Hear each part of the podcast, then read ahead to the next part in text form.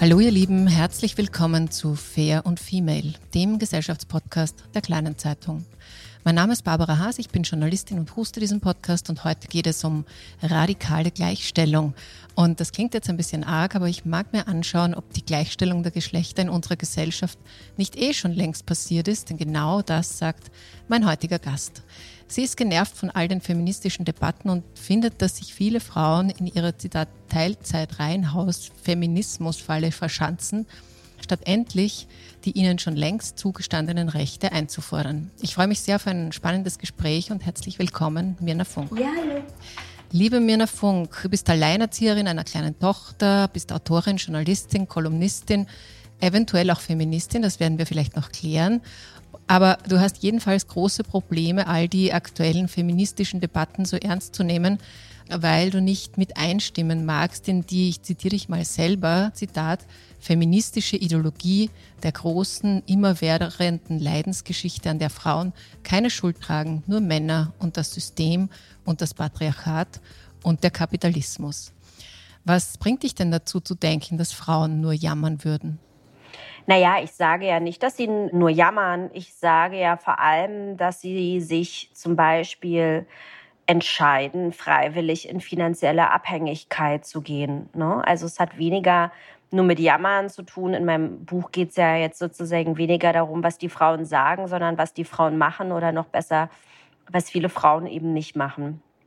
Und das ist sich unabhängig machen, sich finanziell unabhängig machen, aber sich auch emotional und mental unabhängig machen. Und das ist eine Grundvoraussetzung, um, um wirklich emanzipiert und gleichberechtigt und auf Augenhöhe mit dem eigenen Partner zu leben. Aber auch nicht nur mit dem eigenen Partner, sondern generell in dieser Welt. Du hast es schon erwähnt, du hast ein Buch geschrieben. Es ist eine wie ich finde, Streitschrift in sechs Kapiteln. Sie heißt Who Cares von der Freiheit, Frau zu sein. Und in jedem dieser sechs Kapitel kommst du eigentlich zum Schluss, dass Frauen sich am Ende eigentlich das mal nehmen sollen, was sie wollen. Denn Gleichstellung wird sicher nicht passieren, wenn man die, ich zitiere dich nochmal, Veränderungswünsche an den Staat delegiert und bockig darauf wartet, dass sich die Gesellschaft zum Besseren wendet. Das Konzept klingt mhm. interessant, es klingt natürlich ein bisschen radikal, aber es klingt auch nach einem ganz großen Batzen Eigenverantwortung.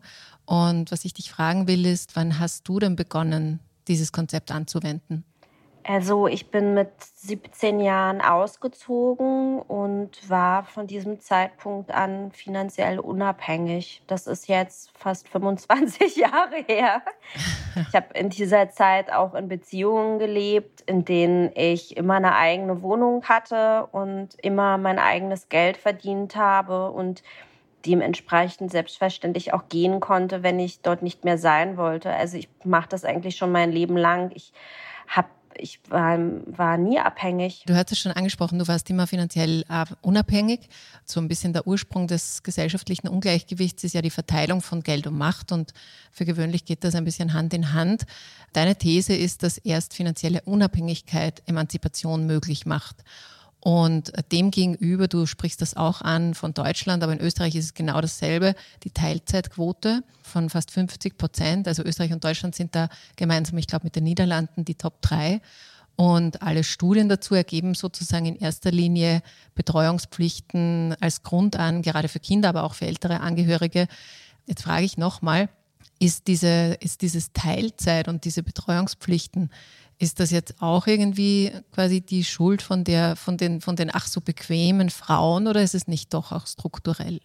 Also ich glaube, es ist wichtig, erstmal nicht entweder oder zu sagen oder ja oder nein oder schwarz oder weiß. Das ist auch überhaupt nicht mein Anliegen, sondern mein Anliegen ist ganz klar zu sagen, selbstverständlich gibt es strukturelle Probleme, aber es gibt eben auch eine Entscheidung, ja. Und ich äh, habe ein Kind, du hast das selbst gesagt, ich bin alleinerziehend und ich arbeite in Vollzeit, seit mein Kind sechs Monate alt ist. Und es gibt hm, übrigens Millionen von Frauen, die Vollzeit arbeiten, die Karriere machen und sogar mehr als ein Kind haben. Äh, es gibt Kindergärten, es gibt Schulen, es gibt Nachmittagshort. Es gibt sicherlich, also da ist sicherlich in Bezug auf die Betreuung, ich weiß nicht, wie die in Österreich aussieht, aber in Deutschland, vor allem in Westdeutschland, In Ostdeutschland ist die Betreuung sehr gut ausgebaut, einfach weil es dieses, dieses System der Betreuung ja schon vor Mauerfall gab. Ähm, nach Mauerfall hat man es ja leider alles irgendwie eingestanzt, vor allem für Kinder unter drei Jahre. Das musste jetzt mühsam wieder aufgebaut werden. Das heißt, wir haben es eigentlich mit einem guten Betreuungssystem zu tun, und spätestens ab dem Zeitpunkt, wo ein Kind in die Schule geht und es ja auch irgendwie Nachmittagsbetreuung in der Schule hat, gibt es für Frauen sowieso gar keinen Grund mehr in Teil zu gehen, äh, Teilzeit zu gehen. Und vorher finde ich auch nicht. Und ich glaube, was auch immer wichtig sich zu fragen ist, warum machen das denn alle Frauen? Warum, warum teilen die sich das dann nicht mit dem, mit dem Mann auf? Die haben sich ja diese Männer vorher auch ausgesucht. Also mir kann halt keiner sagen, ja, plötzlich in dem Moment, wie das Kind auf die Welt kam, hat er irgendwie den Stift aus der Hand fallen lassen und sich um nichts mehr gekümmert. Das kann ja so nicht sein. Man lernt ja so einen Mann kennen. Macht er den Eindruck, dass der dass er einem den Rücken frei hält und man eine Karriere weiterhin ausleben kann und der sich sozusagen gleichberechtigt an, am Leben beteiligt. Ja, also ich sage jetzt mit Absicht nicht im Haushalt hilft, weil das eigentlich völlig absurd ist, diese, diese Begrifflichkeit, sondern wirklich einfach zu 50 Prozent am gemeinsamen Leben teilnimmt. Ist das so jemand oder ist das so jemand nicht? Und ich glaube schon, dass das jetzt relativ wichtig wäre für uns Frauen, da solidarisch einfach diese Männer, die das nicht tun, von Anfang an nicht ins eigene Leben zu lassen. Auch das ist zum Beispiel eine Erziehungsmethode für das Projekt Mann, damit er anfang, anfängt, sich endlich auch wirklich mal gleichberechtigt am Leben zu beteiligen. Also da kommen ja ganz viele Sachen zusammen, die dazu führen, aber unter anderem ist das eben auch eine Entscheidung der Frau und sie muss sich dazu ja nicht entscheiden. Sie kann ja zu ihm sagen, sie kann ja ihr zu ihrem Partner sagen, ich arbeite jetzt Vollzeit. Mhm. Wir müssen jetzt eine Lösung für, die, für unsere Kinder finden oder für ein Kind. Ich meine, wir reden da immer von mehreren Kindern. Eine Durchschnittsdeutsche hat ein Kind, ja. Und da muss man eben gemeinsam Lösungen finden. Wenn ich aber als Frau Angst davor habe, dass er mich verlässt oder wenn ich als Frau eigentlich schon die Vorstellung hatte, ach, das wird ja eigentlich ganz schön, er geht arbeiten und ich mache irgendwie so ein bisschen meine 20 Stunden und komme dann nach Hause, ja, dann wird der Mann sicherlich auch nicht äh, dazu bereit sein, 50 Prozent am Leben teilzunehmen. Mhm. Also was ich da jetzt höre, ist zum einen sozusagen Augen auf bei der Partnerwahl, also quasi bevor ein, ein Kind da ist oder bevor Familie entsteht. Und das andere, was ich aber jetzt auch noch nicht ganz so nachvollziehen kann, ist, was glaubst du denn, warum gehen dann Frauen trotzdem in Teilzeit oder bleiben in Teilzeit oder gehen gar nie wieder weg aus Teilzeit? Ganz ehrlich, ich weiß es nicht. Ich kenne so eine Frauen auch nicht. Also ich kenne nur Frauen, die es nicht machen und die haben so gut wie alle Kinder. Also ich glaube, die Frage muss anders gestellt äh, werden. Wie machen es denn all die Frauen, die Vollzeit arbeiten gehen und Kinder haben? Hm. Wie hast es du denn gemacht? Ich meine, du hast ja deinem, no. deinem Partner Na, dann auch wieder nicht den, aber du hast ihn dann nicht mehr in dein Leben gelassen, oder? Wenn ich das recht verstehe, nee, wenn du alleinerziehend bist. Genau, nee, ich habe meinen Partner aus meinem Leben geschmissen, weil er sich nicht äh, hälftig am, am Alltag beteiligt hat. Mhm. Und da bleibt er jetzt auch draußen oder darf er manchmal rein? Also in was für einer Konstellation ich lebe, ist ja völlig irrelevant sozusagen für dieses Gespräch. Der Vater meiner Tochter lebt nicht in Deutschland. Und deswegen ist das wirklich was, ist das was völlig anderes. Also nochmal, ich glaube, es ist ganz, ganz wichtig zu fragen, wie machen es die anderen Frauen? Die geben ihr Kind ganz normal in den Kindergarten und es geht ganz normal in die Schule und es geht ganz normal in den Hort. Und parallel dazu gehen die arbeiten. Ich glaube, wichtig ist zu verstehen, dass wir es hier mit einer auch sozialen Klasse zu tun haben von Frauen, wo nämlich in Teilzeit oder gar nicht gearbeitet wird, die sich das leisten können. Mhm. Ne? Also okay. nicht arbeiten gehen zu müssen, ist ein Privileg. Mhm. Ja, arbeiten zu gehen ist kein Privileg. Die ganzen Millionen von Frauen, die arbeiten gehen müssen, um, um genug Geld zu verdienen, um ihre Kinder zu ernähren und ihre Miete zu zahlen, die schaffen das ja auch. Und die meisten Frauen zum Beispiel aus einer aus eher ähm, aus Arbeiterklassen, die müssen alle arbeiten gehen, weil die sonst gar nicht in der Lage wären. Auch übrigens würden diese beiden Personen nicht in der Lage wären, ihr Leben sozusagen mit nur einem Gehalt zu stemmen. Ja, mhm. wenn ein Mann mit einem Gehalt das Familienleben stemmen kann, dann ist das eine, dann reden wir hier über eine ganz bestimmte soziale Klasse. Und zwar eine soziale Klasse, wo die Frau sich offensichtlich aussuchen kann, zu Hause zu bleiben. Weil wenn man nämlich arbeiten gehen muss, so wie ich das zum Beispiel auch tue, ich muss arbeiten. Ich muss Vollzeit arbeiten, um mich und mein Kind zu ernähren, weil ich kein Geld von dem Vater meiner Tochter bekomme. Mhm. Aber keinen Unterhalt oder sowas, ne? Also ich muss ja. ja. sozusagen in der Lage sein, meine Miete zu zahlen und mein, mein Kind und mich zu ernähren. Und das kann ich gar nicht von einem Teilzeitjob. Also muss ich einen Vollzeitjob nehmen. Und plötzlich, in dem Moment, wie ich das muss, wo ich arbeiten gehen muss, funktioniert es nämlich auch. Mhm. Aber du hast was äh, ganz Interessantes angesprochen, nämlich sozusagen, wenn die Frau nicht arbeiten gehen muss, das war ja tatsächlich, also vielleicht ist es auch eine kulturelle Geschichte.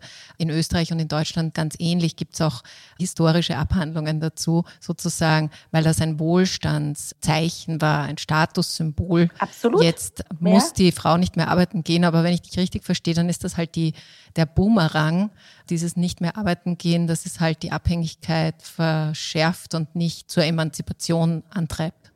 Ja, selbstverständlich. Das schreibe ich ja auch in meinem Buch, dass das nicht nur einfach, dass das nicht, dass der Grund, dass sie nicht arbeiten geht, wirklich nur daran liegt, dass sie sich um die Kinder kümmern muss, sondern dass es ein Distinktionsmerkmal ist. Das mhm. ist der Mann, dass der Mann vor, vor seinen Freunden und von der, vor, der, vor der restlichen Welt, vor der Gesellschaft, vor seinem Arbeitsumfeld sagen kann, also ich bin so gut gestellt, ich verdiene so viel Geld, dass meine Frau nicht in diese böse, kalte Welt geht, um, äh, muss, um arbeiten zu gehen. Und wenn sich Frauen von diesem, von diesem Narrativ mitziehen lassen, von diesem traditionellen, unemanzipatorischen, unfeministischen, superpatriarchalen, super hochpatriarchalen, hyperpatriarchal Narrativ. Na, das ist es ja. Was soll denn das sonst sein? Dann sind sie eben nicht feministisch. Das ist ja auch in Ordnung. Mhm. Das ist ja, diese Entscheidung kann man ja treffen. Jede Frau kann, hat eine, hat, kann eine freie Entscheidung treffen. Jede Frau da draußen darf auch sagen, ich möchte nicht arbeiten gehen. Aber dann muss sie, dann muss ihr klar sein, dass sie eine unfeministische Entscheidung getroffen hat, dass sie keine Feministin ist, was völlig in Ordnung ist, dass sie nicht feministisch leben möchte, dass sie traditionell leben möchte, dass sie sich abhängig machen möchte von ihrem Partner und dass sie möglicherweise durch diese Entscheidung äh, sich in absolute Altersarmut begibt, dann muss sie sich ja nur die Scheidungsstatistiken angucken. Also die Chance, dass sie in Altersarmut landet und diese Beziehung in die Berüchtige geht, liegt bei 50 Prozent. Mhm. So, und dann muss man sich eben fragen, ja, 50-50. Ist es mir wert, dass ich in 20 Jahren gegen eine Jüngere ausgetauscht werde und dann schon 20 Jahre lang aus meinem Berufsleben draußen war und selbstverständlich nie wieder einen vernünftigen Job finden werde, würde, werde, der mir mein Leben finanzieren kann. Na, und schon gar nicht das Leben, was ich natürlich mit diesem wohlverdienenden Mann hatte. Aber mhm. diese Entscheidung, die muss, ne, das muss der, jeder Frau bewusst sein und diese, und darüber müssen Frauen sich Gedanken machen. Und wenn sie dann sehenden Auges entscheiden, okay, kein Problem, ich möchte so leben, dann dürfen sie sich aber eben nicht wundern, wenn all das passiert, was unglaublich vielen Frauen passiert. Mhm. Nämlich in Altersarmut zu sein. Ja, es ist ja immer so schön, also zumindest in Österreich hat das so einen Begriff, die Wahlfreiheit. Jede Frau soll selber auswählen können, ob sie so lebt oder so lebt. Zum Thema Betreuung, bei uns ist es so, dass in den Städten eigentlich sehr gut betreut werden kann. In den ländlichen Regionen ist das deutlich schwieriger, auch heute noch. Das muss man irgendwie sozusagen ein bisschen zur Erklärung dazu wissen. Du sagst, diese Wahlfreiheit ist halt dann eine Entscheidung und man muss in jeder, in jeder Entscheidung sozusagen mit den daraus folgenden Konsequenzen dann auch leben. Ja, selbstverständlich. Das sind eben Entscheidungen. Ne? Also jede Entscheidung, auch Entscheidungen, die ich treffe, jede Entscheidung, die wir treffen, hat eben Konsequenzen, positive und negative Konsequenzen. Ja. In deinem Buch, wie gesagt, in sechs Kapiteln greifst du jetzt nicht nur Karriere auf, es geht auch um Sex, um Liebe, um Geld, um Kinder. Und bei den Kindern gibt es auch teilweise radikale, finde ich, Standpunkte. Also im Grunde soll es schon darum gehen, dass man auch mit einem Kind das Leben auch weiter gleich führen kann oder annähernd gleich führen kann. Du beschreibst das, dass du zum Beispiel nie eine Spielemam warst und dass du halt, mm, du hast nie mit deinem Kind gespielt, kein Fangen, kein Ball, kein Barbie, bla bla, keine Eisenbahn, hast du da geschrieben. Ich meine, ich habe auch zwei Kinder und würdest du verstehen, wenn sich das bei mir in erster Linie ein bisschen kalt anhört? So dieses nee, Nicht-Spielen? weil ich auch nicht sehe, Nee, weil ich auch überhaupt wirklich gar nicht sehe, dass Erwachsene mit ihren Kindern Kinder spielen miteinander. Aber Erwachsene, Erwachsene müssen nicht mit ihren Kindern spielen. Nee. Also das hat für mich mit Kälte überhaupt nichts zu tun.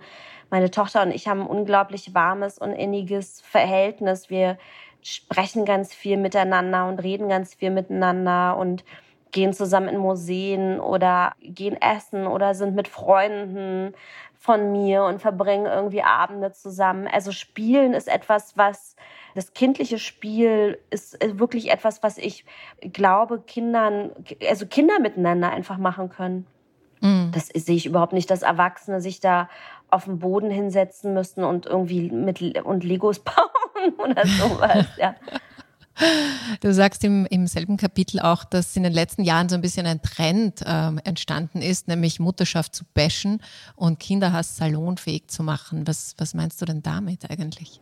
Naja, es gibt halt diese, diese ganze Regretting Motherhood-Geschichte. Ne? Also das heißt, ich wünschte, mein Kind wäre nicht geboren oder ich bin unglücklich mit der Existenz meines Kindes oder Mutterschaft überfordert mich. Ich wünschte, ich wäre keine Mutter. Ich habe das Gefühl, mich als Frau verloren zu haben.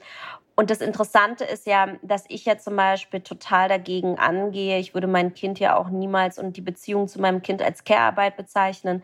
Auf der anderen Seite spiele ich nicht mit meinem Kind und du empfindest es als kalt, während ich zum Beispiel es als ultra krass und kalt empfinden würde, wenn ich mein Kind als, als Arbeit bezeichne oder die Beziehung zu meinem Kind als Arbeit bezeichne. Und ich finde das so interessant, dass es eben diese, diese ganzen komischen Vorstellungen und Fantasien gibt und dieses überbetüttelt sein und, äh, und sich da eben mit diesem Kind auf den Boden legen und stundenlang Legos, Legos basteln, da wäre ich auch genervt. Da würde ich auch meine Motherhood regretten, wenn ich das machen würde. Ja, also, und das Gefühl haben, ich bin gar nicht mehr Frau. Und ich glaube, das ist dieses, dieses Missverständnis. Was bedeutet denn eigentlich Beziehung zu meinem Kind? Was bedeutet denn innige Beziehung zu meinem Kind? Was bedeutet denn auch Liebe für mein Kind? Und was bedeutet aber trotzdem, mein eigenes Leben, mein eigenes Frausein, mein eigenes Menschsein. Und ich glaube, dass da un unglaublich viele Irrtümer irgendwie Einzug gehalten haben und auch dieses Kind auf eine unglaublich ungesunde Art und Weise irgendwie so ins Zentrum gerückt ist. So ein Kind läuft mit im Leben und, ähm, und so ein Kind muss gar nicht das Zentrum des eigenen Lebens sein, sollte es auch wirklich gar nicht. Das soll geliebt werden und das soll Liebe und bedingungslose Liebe erfahren, aber im, ins Zentrum muss es nicht gerückt werden. Nee. Hm. Also diese Regretting Motherhood-Geschichte kam von einer Studie der israelischen Soziologin Orna Donut, das war 2015. Mhm. Und ich habe das damals auch nicht ganz verstanden, weil ich, ich dachte immer an die Kinder, die ja schon da sind. Und wenn dann die Mütter sagen, irgendwie wäre es mir lieber, du wärst gar nicht da, dann denke ich mir, okay, aber das Kind kann ja jetzt mal nichts dafür, dass es da ist, auch wenn die Mutter irgendwie jetzt so andere Gefühle hat. Aber was ich, was ich mir halt schon denke, ist, dass Mutterschaft in unserer Gesellschaft wirklich extrem überhöht wird und mit so vielen Projektionen behaftet ist, dass es für Frauen manchmal vielleicht echt unmöglich scheint, das alles zu erfüllen und sie sich selber immer weiter zurücknehmen und dann, keine Ahnung, nur noch auf Instagram positiv mit Mutterschaft umgehen. Also ist schon also ich, schräg, was mit Müttern passiert. Also ich glaube, zwei Sachen sind, sind hier nochmal wichtig aufzunehmen. Also das erste ist, dass genau diese, dieses, diese Studie kam aus Israel. Wir haben es in Israel, ich kenne mich in Israel sehr gut aus, weil ich ja zur Hälfte in Tel Aviv lebe. Das heißt, ich kenne mich mit der israelischen Gesellschaft aus. Da hat eine Frau im Durchschnitt drei Kinder. Also sehr viel mehr Kinder, als wir das haben hier in Europa also vor allem in Nordeuropa. Ne? Also im Durchschnitt hat eine mhm. Frau in Deutschland irgendwie, glaube ich, 1,3 Kinder oder so, also ein Kind de facto. Und in Israel sind es drei Kinder. Es, es gibt ein sehr reglementierte Biografie, ja, und das ist fast ein bisschen zu kompliziert, das jetzt auszuführen, aber es gibt einen gibt sehr viele, dort wirklich sehr viele ge gesellschaftliche Vorgaben, die man angeblich zu erfüllen hat, ja.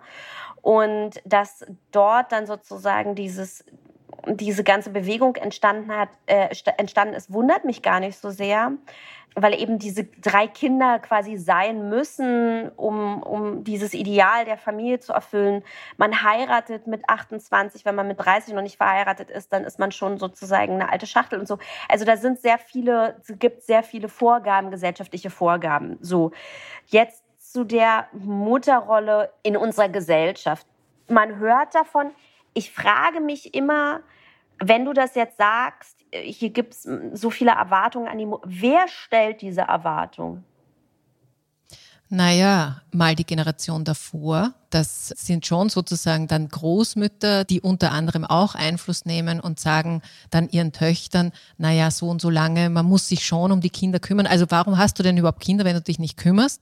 Und was heißt dann kümmern? Mhm. Kümmern heißt dann, weil, wie du richtig sagst, es gibt ja meist nur ein Kind, heißt dann auch dieses Kind quasi projektartig halt äh, rund um die Uhr irgendwie auch zu bespielen. Und dann gilt man als gute Mutter. Man gilt ja dann nicht als gute Mutter, wenn man sagt, ich habe meine Kinder auch mit elf Monaten in die Kinderkrippe gegeben, aber das war für meine Mutter schwer zu nehmen, weil sie sich dachte, ja, was um alles in der Welt macht sie jetzt? Wofür hat sie jetzt da Kinder bekommen, wenn sie sie dann wegsperrt? Also das ist mal sozusagen. Ja, aber du bist ja eine erwachsene Frau, oder? Ja klar. Also ich ja, klar. finde irgendwie, man hat, muss sich doch von, von, also, also die Generation vor uns erzählen uns, also meine Eltern haben ja auch lauter Zeug erzählt. Also die Aufgabe sozusagen jeder Generation ist ja, sich natürlich auch von den Vorstellungen der, der Vorgängergeneration irgendwie zu befreien und zu lösen und, und, und ein anderes Leben zu führen und andere Wege zu gehen. Und, und wenn jetzt sozusagen die eigenen Eltern oder die eigene Mutter da auf, auf einen etwas projiziert, dann ist das ja noch nicht das Mutterbild der Gesellschaft, dann ist das jetzt primär erstmal die eigene Mutter, die nervt. Also weil ich Nein, nein, das so ist das, das meine ich gar nicht. Also ich meine ja, also nervt oder nicht, also sie ist jedenfalls mein nähestes Mutter-Role Model und so wie du aufgewachsen bist mit anderen Mütter-Role Models, haben die dich ja auch geprägt. Und wenn du jetzt Mutter wirst, dann hast du ja zum ersten Mal die Situation, aha, okay, wer hat das alles schon gemacht? Wo kann ich fragen, was ist irgendwie gut? Das ist ja noch vorgelagert, vor diesen rationalen Entscheidungen, wann arbeite ich oder wann arbeite ich nicht. Also ich glaube, dass es schon einen Einfluss hat. Ja, aber nee, nur weil du gesagt hattest, in unserer Gesellschaft herrscht irgendwie ein ganz besonderes Mutterideal oder ein großer Druck auf die Mütter, um diese Erwartungen zu erfüllen. Und ich wollte einfach nur kurz mal aufsplitten, was, weil das ja immer gerne gesagt wird. Ne? Also die Gesellschaft möchte, dass ich das und das tue. Und ich frage mich dann immer, wer ist denn das? Deswegen habe ich dich gefragt, wer ist denn mhm. die Gesellschaft bei dir oder wer sind denn diese? Dann sagst du ja vor allem die frühere Generation, also die eigene Mutter. Und dann sage ich, okay, dann redest du jetzt sozusagen von einem Familie, deinem eigenen familiären Umfeld, was sich prägt. Das ist aber nicht die Gesellschaft. Und ich finde einfach wichtig, dass wir aufpassen müssen, nicht immer den Finger auf eine angebliche, im Außen liegende Identität, äh, Entität, diesen Finger dahin zu zeigen, ähm, das ist sehr einfach, wenn wir sozusagen immer auf irgendeine Entität zeigen, die wir überhaupt gar nicht ausmachen und fassen können, weil natürlich dann die, die Begründung, wie ich kann nicht, weil die anderen wollen, die ist immer sehr, das, das kann man dann ganz schnell machen. Wenn man dann aber fragt, ja, aber wer sind die denn eigentlich? Hm, ja, aber es ist meine Mutter und es ist irgendwie meine Nachbarin und es ist meine beste Freundin. Und dann kann man ja viel eher sagen, ja, okay, aber von denen musst du ja wohl in der Lage sein, dich abgrenzen zu können. So, und dann kommt es nämlich wieder zur Eigenverantwortung, auf die man halt nicht so richtig viel Bock hat. Und die kommt weniger ins Spiel, die kommt weniger ins Spiel, wenn man sagt, na, die anderen da draußen, dann wirkt das so, als wenn das eine riesige Masse wäre an Menschen, die ununterbrochen einem sagen, wie man irgendwie als Mutter zu sein hat. Und ich frage mich eigentlich, gibt es das? Ist da wirklich eine unglaubliche Masse an an Menschen, die von, von morgens bis, an, äh, bis abends einem erklärt, wie man als Mutter zu sein hat. Und eigentlich, wenn man sich dann ganz genau fragt, na, wer sind die denn? Dann sind es vielleicht vier Menschen und dann muss man fragen, hm, sollten die sollte ich den zuhören oder sollte ich den nicht zuhören? Und das muss ich ja auch generell in meinem Leben in Bezug auf andere Thematiken, nicht nur auf Mutterschaft, mhm. darauf, was andere Leute, wie, wie die finden, wie ich auszusehen habe oder wie die finden, das sind ja all diese Kapitel. Die ich da aufgemacht habe oder ja. wie was die finden, ob ich eine Karriere haben sollte oder nicht oder wie viel wie ich wie viel ich verdienen sollte oder nicht oder was für eine Art von Sex ich haben sollte. So und ähm, und wir müssen uns sozusagen immer immer fragen, wollen wir dieser anderen Stimme, dieser Person jetzt den Einfluss und die Macht geben, die sie noch hat auf uns oder entscheiden wir uns dafür, auf unsere eigene Stimme zu hören? Und mein gesamtes Buch dreht sich ja darum zu sagen, mm, so Leute, okay, da außen, angeblich ist da außen ganz, ganz viel, okay, aber lass doch mal mal weg vom Außen, weil es gibt ja immer noch das In, es gibt immer noch dich, dich als Frau mit deinen Wünschen und Vorstellungen und, und, und deinem Glauben, was richtig und was falsch ist. Und auf das kannst du ja hören. Natürlich kostet das Mühe und Kraft, das Außen oder die Stimmen im Außen oder so ein bisschen runterzudrehen. Aber es bedeutet nicht, dass es unmöglich ist. Es kostet, es kostet Kraft. Okay, aber unmöglich ist es nicht. Ja, Eigenverantwortung kostet Kraft. Ich sag's nur noch einmal, weil es mir im Buch ja auch so hängen geblieben ist, dass halt deine Prägung in diesem ehemaligen Ostdeutschland mit arbeitenden Müttern und Großmüttern mhm. schon dir auch irgendwie eine, eine Richtung gezeigt hat, die du ja auch nicht sofort in Frage gestellt hast, sondern die du gerne weitergeführt hast. Das meine ich nur. Absolut, das sage ich ja auch. Also in dem Buch sage ich ja auch, es ist halt total wichtig zu verstehen, dass diese Vorstellungen, die da herrschen, natürlich Vorstellungen sind, die ähm, im, im eigenen Umfeld als Wahrheit verkauft wurden. Ne? So. Und man muss aber, wenn man in Deutschland, vor allem im, im Westteil Deutschlands, weil es gibt ja immer noch, also gerade in Deutschland gibt es wirklich immer noch, 30 Jahre nach dem Mauerfall, immer noch gravierende Unterschiede zwischen, zwischen dem Osten und dem Westen, ins, insbesondere wenn es so um solche Sachen wie Pay Gap oder Pension Gap oder Orgasm Gap mhm. und so geht. Das hat natürlich damit zu tun, dass eben in, im Osten Deutschlands 91 Prozent der Frauen erwerbstätig waren und zum Großteil Vollzeit.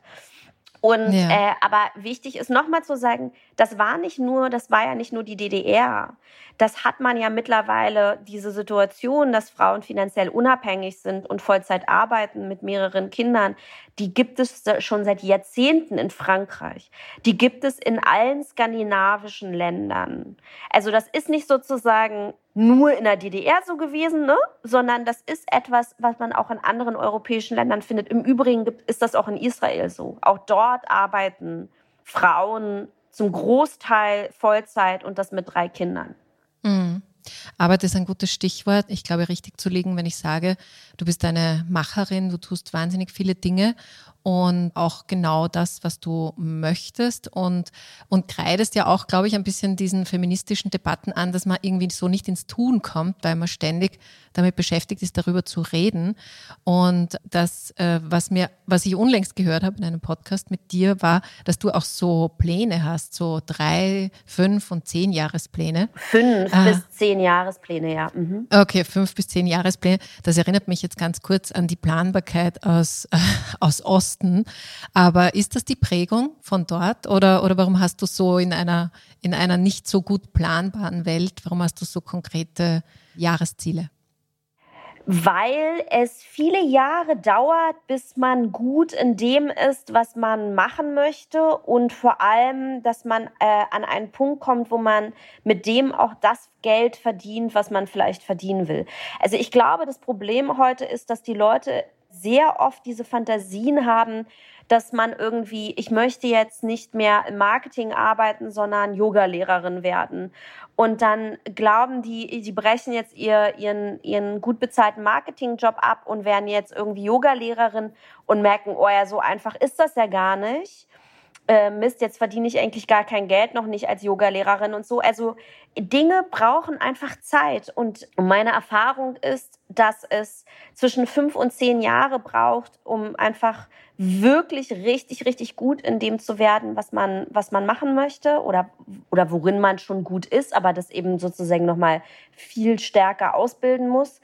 Und äh, bis man einfach auch hierarchisch an eine Position gekommen ist, dass man, dass man mit vielleicht eben dieser neuen Idee oder diesem neuen Talent oder dieser neuen, ne, diesem neuen Job, den man ausführen möchte, genug Geld verdient, um damit leben zu können. Also es ist eher im, ich weiß gar nicht, ob das überhaupt was mit dem Osten zu tun hat. Ähm, Im Gegenteil, das hat was damit zu tun, dass ich, ähm, ich lebe seit meinem 17. Lebensjahr sozusagen von mir. Und ich habe kein doppeltes Netz. Ne? Wenn bei mir, wenn, wenn ich kein Geld mehr verdiene, dann lande ich auf Hartz IV. Fertig aus. Da ist keiner, der, den ich anrufen kann in, in meinem Leben, ja, der mir mal eben 5000 Euro überweist.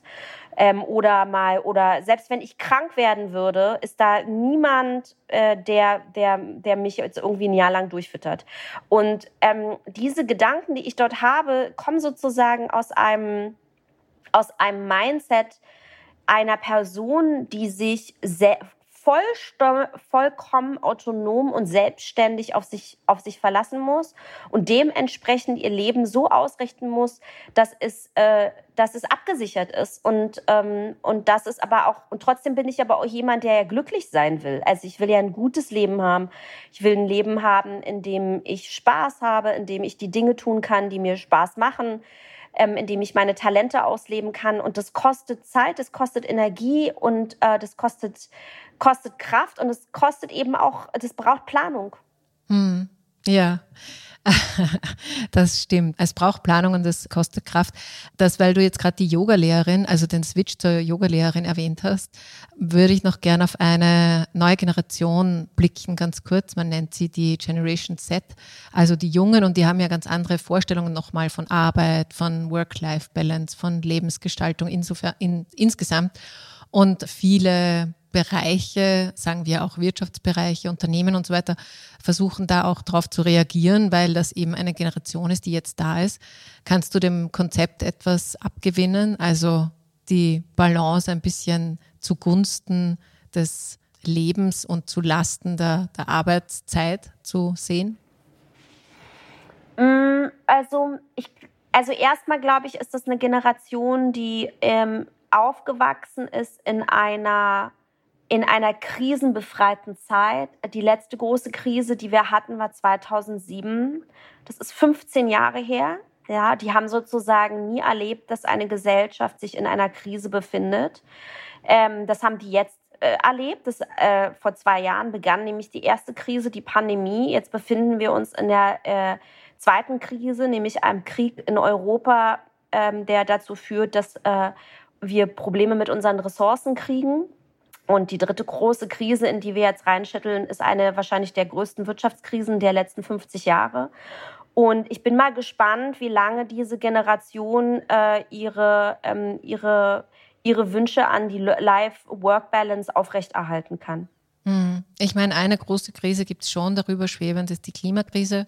Von der sind diese Generation natürlich schon sehr betroffen. Und das sehen sie auch so. Oder findest du nicht? Also die ist ja, ja, damit haben die sich beschäftigt, genau, damit haben die sich beschäftigt, aber die kennen gar kein, also das ist aber jetzt sozusagen, ich glaube, es ist wichtig zu verstehen, dass sie sich mit einer Krise beschäftigt haben, die noch, also die so in der Zukunft liegt, dass sie äh, nicht erlebt haben, dass diese Krise einen Einfluss auf ihr Jetzt hat. Sie mhm. leben aber, sie haben aber letzt in den letzten zwei Jahren, und das werden sie auch in den nächsten drei Jahren, weil so lange wird das jetzt mit der Wirtschaftskrise anhalten, äh, werden merken, dass sie sich in einer Krise befinden, die wirklich echten Einfluss auf ihren Alltag hat. Und, äh, und dann wird auch nochmal, werden Unterschiede gemacht werden zu, was bedeutet eigentlich jetzt Klimakrise. Ich meine, wir haben es ja in den letzten zwei Jahren der Pandemie schon erlebt, wie irrelevant plötzlich Greta wurde, ja, weil diese Krise, in der wir uns befunden haben und die Krise, in der wir uns jetzt befinden und die Krise, in die wir uns gerade reinbegeben, einen echten Einfluss auf unser jetziges Leben hat. Und, äh, und, und da werden selbstverständlich andere Gedanken sich darüber gemacht. Also das hat einfach einen völlig anderen Einfluss, als in die Zukunft an etwas zu denken, was in der Zukunft liegt.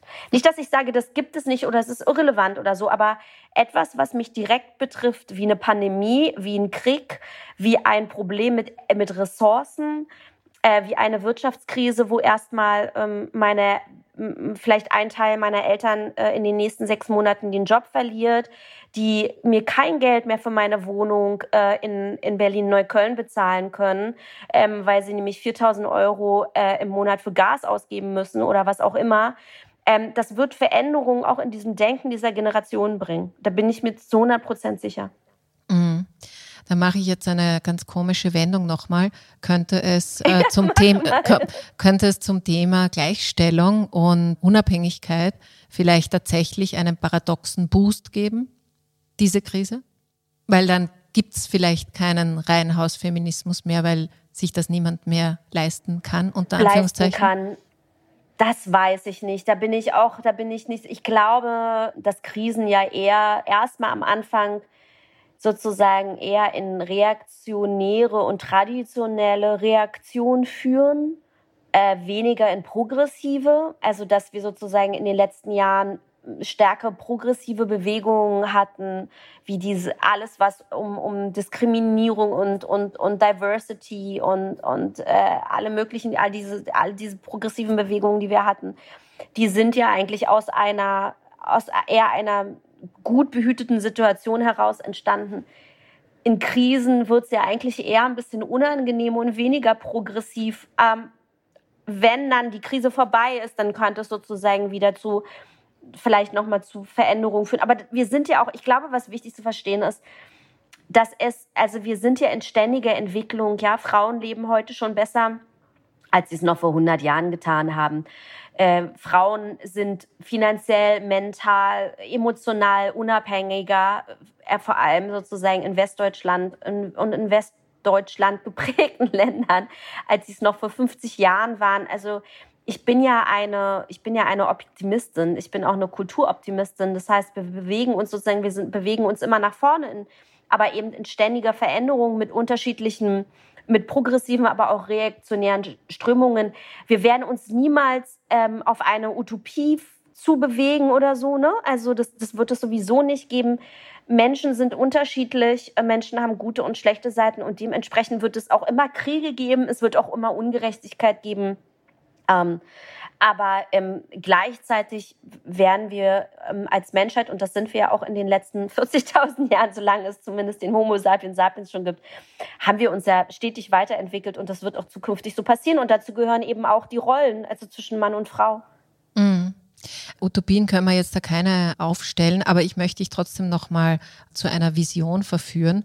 Denn ich glaube, es, es gibt ja, du hast es eh gerade schon auch angesprochen, es gibt einige Themen am Tisch, wo wir vielleicht viele kleinere Schrauben und eh nicht so die ganz große Vision äh, brauchen, damit wir da rauskommen und uns als Menschen auch nicht ganz verlieren. Und ich frage dich, was denkst du denn, was wäre eine, eine schöne Vision einer Gesellschaft, in der das Leben sozusagen des Einzelnen gelingen kann und in der trotzdem Gemeinschaft entsteht?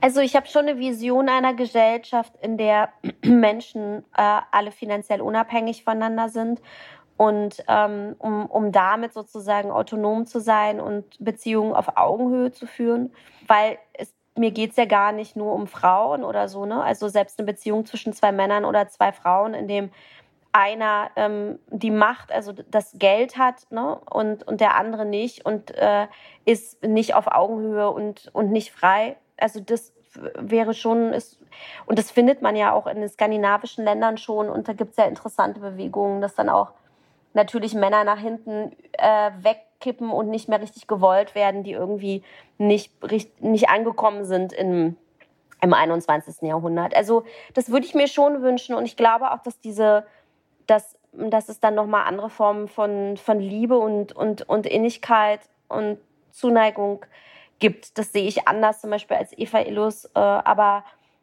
äh, ich glaube, diese Autonomie, äh, diese Unabhängigkeit brauchen wir, um gesunde Beziehungen zu führen. Okay, wir kommen wieder zurück auf den Anfang und auf die Unabhängigkeit, vor allem auch die finanzielle Unabhängigkeit. Liebe Mirna, ich äh, bedanke mich sehr für das Gespräch, deine Zeit und Vielleicht ist ja die Danke eine. dir. Ja, sehr gerne. Vielleicht haben wir ja auch die eine oder andere ein bisschen inspiriert oder empört, wer weiß. Was immer euch durch den Kopf geht, bitte schreibt einfach an barbara.hase.kleinezeitung.at Und dir wünsche ich alles Gute, liebe Mirna, für Dankeschön. alle deine Projekte. Und ja, wir werden noch viel von dir hören. Ich habe gehört, du, du planst auch ein bisschen Richtung Drehbuch zu gehen. Also weg von den, also nicht vielleicht nicht weg von den Büchern oder Romanen oder Sachbüchern. Vielleicht sehen wir bald eine spannende Serie von dir. Ich bin jedenfalls genau. gespannt, was da alles noch kommt. Dankeschön. Ich wünsche dir einen schönen Abend. Dankeschön, liebe Mirna. Und euch wünsche ich auch noch eine schöne und äh, möglichst gleichberechtigte Zeit. Ich freue mich, wenn ihr das nächste Mal wieder mit dabei seid. Alles Liebe und Baba.